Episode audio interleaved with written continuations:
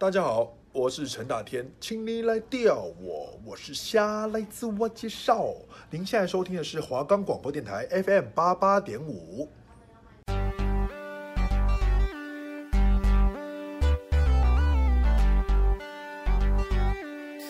各位学生朋友，大家好。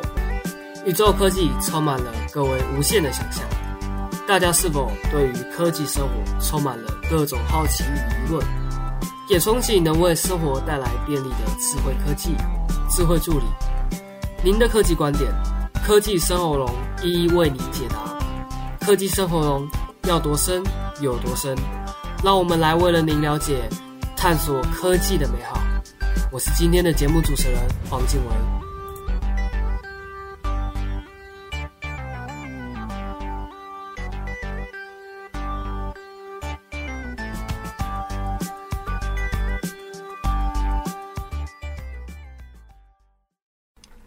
Hello，各位大家好，欢迎来到科技生活龙，我是今天的节目主持人静维。我们的节目可以在 Firstory、Spotify、Apple Podcasts、Google Podcasts、Pocket Casts、s o u n p l a y e r 等平台上收听，搜寻华冈电台就可以听到我们的节目喽。好，那接下来要跟大家聊的主题是，呃，Clubhouse 安卓版目前要登场，但下载量退潮剩下一层，声音社群的领头羊该如何迎敌呢？那继今年三月预告的，在将夏天正式推出的 Android 版本，年初爆红的语音社群服务 Clubhouse 终于推出了正式的 Android 版本服务的测试版本。那让各方民众苦苦等待已久的 Android 版 Clubhouse 终于千呼万唤始出来。那在官方上，周末宣布率先于美国推出这个 Android 版的 App，并预计在未来几周就会在全球范围内提供服务。Clubhouse 目前在官方的声明中表示，他们接下来的目标是收集用户的回馈意见，解决所有发现的问题，并在全面推出服务以前之上新增这个服支付啊，建立 Club 的服务。目前美国地区以外的用户已经可以在 Google Play 上预先注册，等待正式发布通知。那之前的话，Clubhouse 它主要是算算是一个语音社群的。平台之前科技生活龙也是有跟大家聊聊这个语音社群的软体。目前的话，主要很多人可能呃，它很类似像说听 Podcast 的感觉一样，但是它是主要是在线上以正式像是直播的服务，纯粹是以声音来跟大家交流，可能就类似像那种语音的软体一样，像是我们 Line 啊，可能聊天室那开启这个。呃，群组通话那种感觉是一样的。那一开始的话，它主要是只是在推出像 iPhone S iOS 的版本上。那 Clubhouse 是在这一股热潮中，其实也是呃串起了很大这样子。那今年初的话，特斯拉的创办人这个马斯克，他们这些名人呢、在 Clubhouse 上开台演讲，促使这个当时推出不到一年的语音服务一夕爆红。那去年十二月时，Clubhouse 的活跃用户数仅达六十万人，那窜红后，活跃用户则一度高达一千万以上。Clubhouse 也是在这一股热潮中成功获得了新一轮的融资，目前估值上看是四十亿美元，那是蛮大，其实是一个蛮大数字的。那 Clubhouse 的爆红是在科技界泛起了这个巨大涟漪，像是说 Facebook 啊、Twitter、Discord、呃、LinkedIn。或是 Telegram 等众多的社群平台相继推出自己的语音社群服务，其中不乏与 Clubhouse 的概念类似。但 Clubhouse 它其实整合了这些语音社群平台，他们所要的所有的优缺点，他们都汇集起来，然后最后生成了 Clubhouse 的这个平台诞生。那一开始的话，虽然没什么人在用，当然也是因为名人的这些线上演讲，像是马斯克这些等等名人加持，呃，他们也是。呃，日以月新的推出这一系列的服务内容，然后他们是呃透过更新啊，进步他们这些网站服务，然后才会吸引那么多的用户在上面活跃许久。那 Twitter 目前的话是在是宣布说，这个追随粉丝如果达六百人以上的账户，是会开放说 Space 的语音社群功能，iOS、Android 平台都是可以使用的，预计不久就会拓展。是全体的用户。Facebook 近期也公布语音服务开发路线图，一口气发表三款声音服务，十分好看。这些语音的社群市场的前景，他们是非常看好的。呃，这个用户成长是三个月衰退至不到一成，那是为什么呢？Clubhouse 在安安卓的版本是不解除这个邀请制的吗？但然而在经历短暂的爆红后，那 Clubhouse 的用户成长正快速衰退。根据 App 的数据显示，他们的资料是说，今年二月 Clubhouse 的下载量是达在达在是在这个九百六十万的点阅。率，那然而在三月的时候已经跌落至两百七十万下载率，那四月份更只剩九十万次。换句话说，可以说这个三月以内下载量缩水成不到十分之一。那 Android 版的推出，渴望为这个 Clubhouse 注入一股新的成长动能，减缓目前用户成长下滑的趋势。那官方强调是说，参与这些制度方面是仍会继续。维持这邀请制，声称这个邀请制是使用用户才可以成长得以衡量的这些一项的关键措施。就之前跟大家聊聊这个邀请码，邀请码是对方有他才可以进来跟我们这些包厢的人来聊天，那代表着这个 Android 版本的用户同样需要这个邀请码才能使用这个服务。那同时，Clubhouse 是指出说，用户的成长速度已经远远超出到他们的预期，这对这些系统造成巨大的压力，导致偶发的伺服器瘫痪或功能故障。并超过推荐功能演算法的限制，庞大的用户压力是可以让他们的心力全部扩展在人力修复错误等事情上，难以投入这些产品和功能开发。不过，Clubhouse 他们是曾经放话说，他们预计会舍弃这个邀请制，对于这个社群平台而言，尽可能触及广大用户或是成长的需求，尽可能触及扩大用户或是成长的基础。开放所有人使用是非常重要的一点。那值得一提的话，是在 Clubhouse 窜红的当下，其实仍是员工数不足十人的微型公司。可想而知，面对疯狂涌入的用户，一时之间肯定难以交架。那这也使得 Clubhouse 爆红至今，功能上的改进十分有限。金石是在四月时推出这个开放用户的赞助创作者的功能，依据领域啊、主题寻找房间、建立或管理 Club 等众多功能，都亟待官方的更新。Clubhouse 官方也是承诺说，接下来他们是会再增加一些资源的语言，尽可能增加更多的辅助功能，希望全世界的人都能感受到 Clubhouse 带来的良好体验。尽管用户成长面临严重衰退，但对于他们来说却是一个盘整存钱的机会。能否在 Android 版本推出的一个段落后，焦聚这个产品功能开发，留住用户的心，将是迎战各方语音社群平台的关键。那我们休息一下，我们进入一下广告喽。亲爱的朋友，您还在吸烟吗？快拿着健保卡到戒烟门诊，或拨打戒烟专线零八零零六三六三六三。提醒您，最近兴起的电子烟、加热烟，因为没有浓浓的烟臭味，就被认为无害。其实已经证实，新兴烟品都有二手烟及三手烟的危害，甚至还有爆炸的风险。我是义工蔡依林，所有烟品都 get out。我拒烟，我骄傲。好，欢迎各位回到科技生活龙，我是主持人静维。那接下来要跟大家聊聊的是有关于呃行动支付的方面。那超过目前一半的话，台湾人都是在使用接口啊、Line Pay 等这些自家的支付平台，就是所谓的行动支付。那在他们这两个来看，说他们像是接口、Line Pay，他们各自的赢的点是在哪里？那减少接触是目前疫情下最高的指导原则。那在过去一年，也让许多民众开始习惯使用电子支付啊，甚至改变日常支付习惯。那这如果是用接口支付或者是 Line Pay 的话，不管是用这两个的行动支付软体，或者是其他的支付，这些都可以大大提升说我们呃自身的安全。可以减少说人与人之间的接触，可能说你如果用现金支付，呃，你把钱拿给对方，那对方收你钱，那么你们可能手会接触到，是有可能就是呃疫情他们可能会发生接触感染的情况，可能会造成的风险。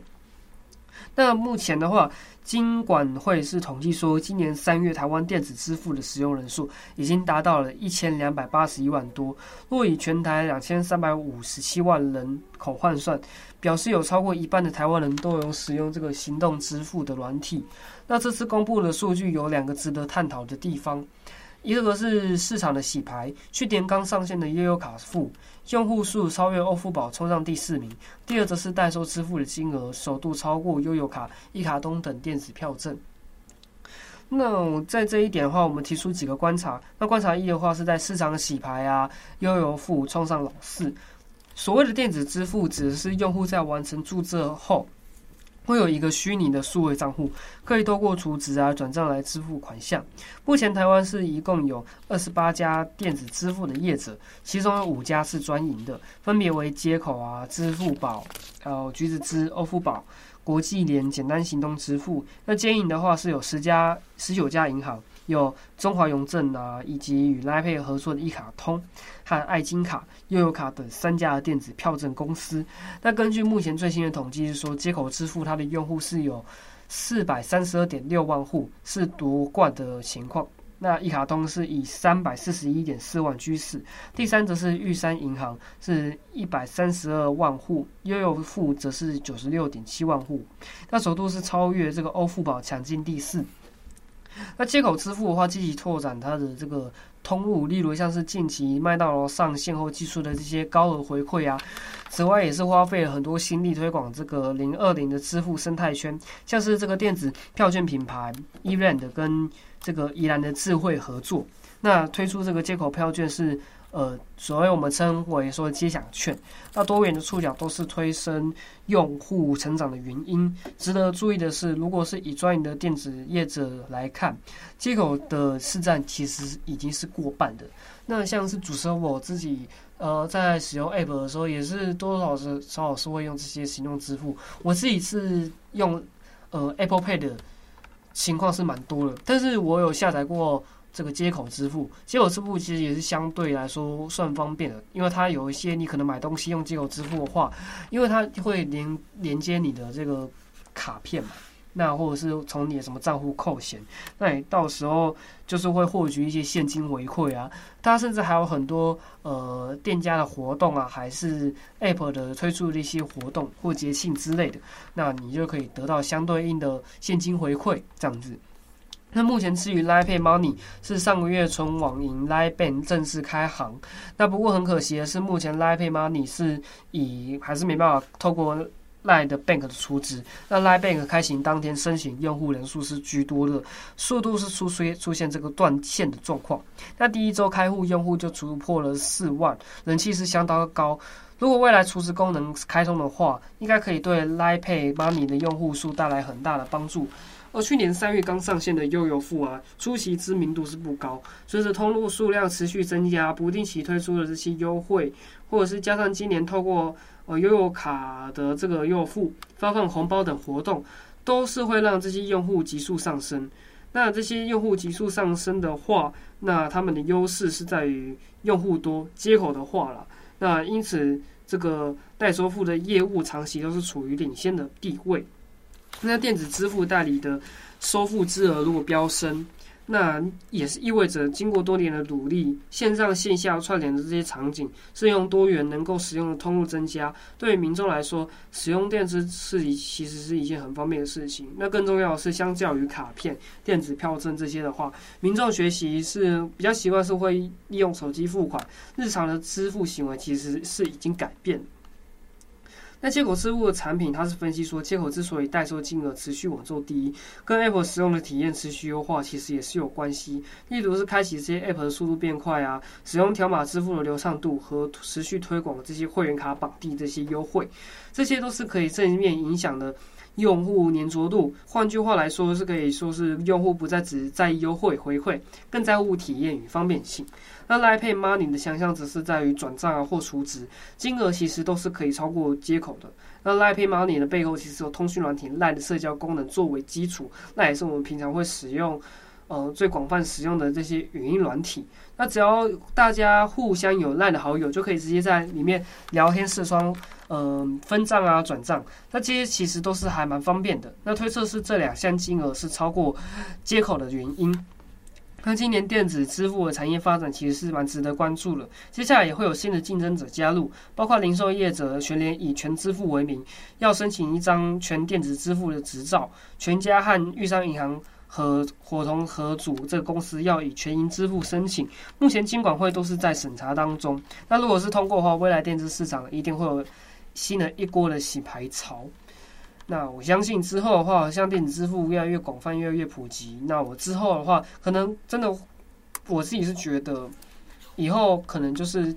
行动支付会完全取代这些现金支付之类。不过这还是需要很久很久很久，要过可能我自己是推估，可能要再过个六七八年吧，可能才会有这种普及的现象产生。但虽然现在已经是算是。大家都是会用行动支付吧，但是会用现金支付的人还是会有的，但是可能就占一半一半这样子。好，那我们休息一下，我们播放一下推荐歌曲喽。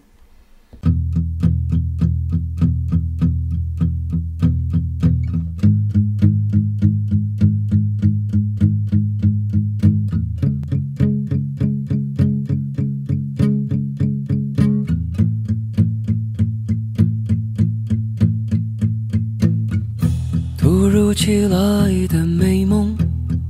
是你离去时卷起的泡沫，提着石头默默地走，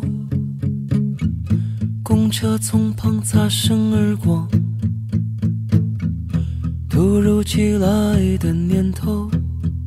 幻想化成流星的你我。亮的夜，漆黑的宇宙，统统来自夜空。我会披星戴月的想你，我会奋不顾身的前进。远方烟火越来越唏嘘，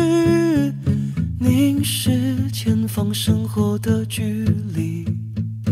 我会披星戴越的想你，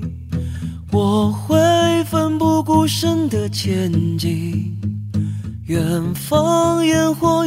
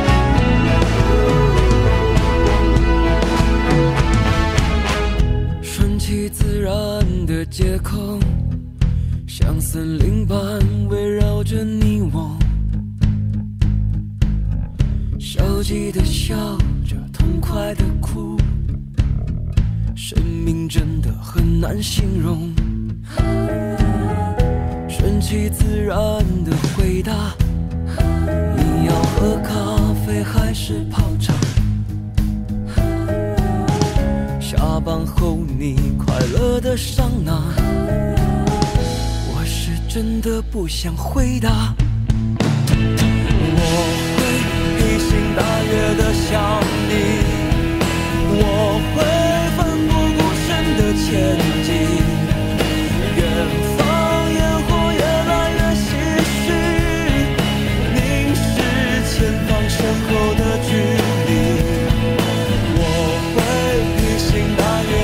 show.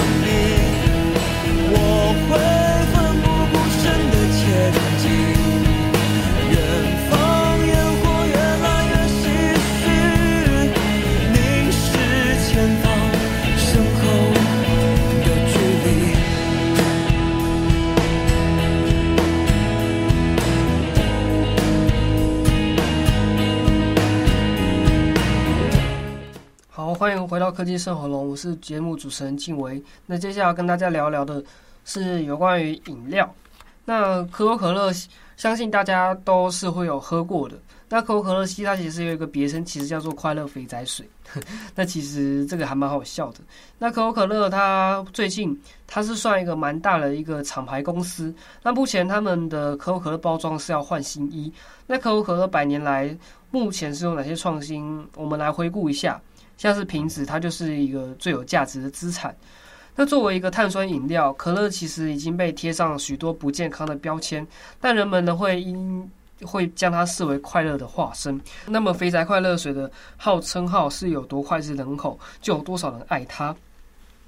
走进便利商店，红色的瓶身吸引着无数的目光。不过，可口可乐公司近期宣布要对可乐包装进行统一的调整，那个红色身影似乎要改头换面了。那史上最简单的可口可乐包装，我们来聊聊一下。呃，根据介绍的话，新款的包装是与可口可乐与一家位于英格兰独立设计工作室共同完成的，包括经典款啊、健怡、Zero 在内的可乐都将换上新设计，而不同口味的可乐可以透过包装轻易识别。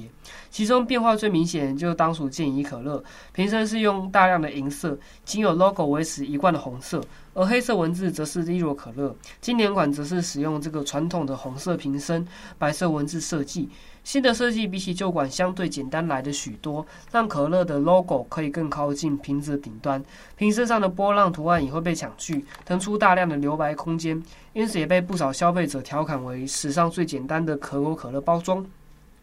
那根据这个网站的介绍，此番修改是为了凸显。可口可乐标志的红色明亮的颜色意味着正宗、美美味和清新，而将 logo 上移则是隐喻该饮料可以提振精神。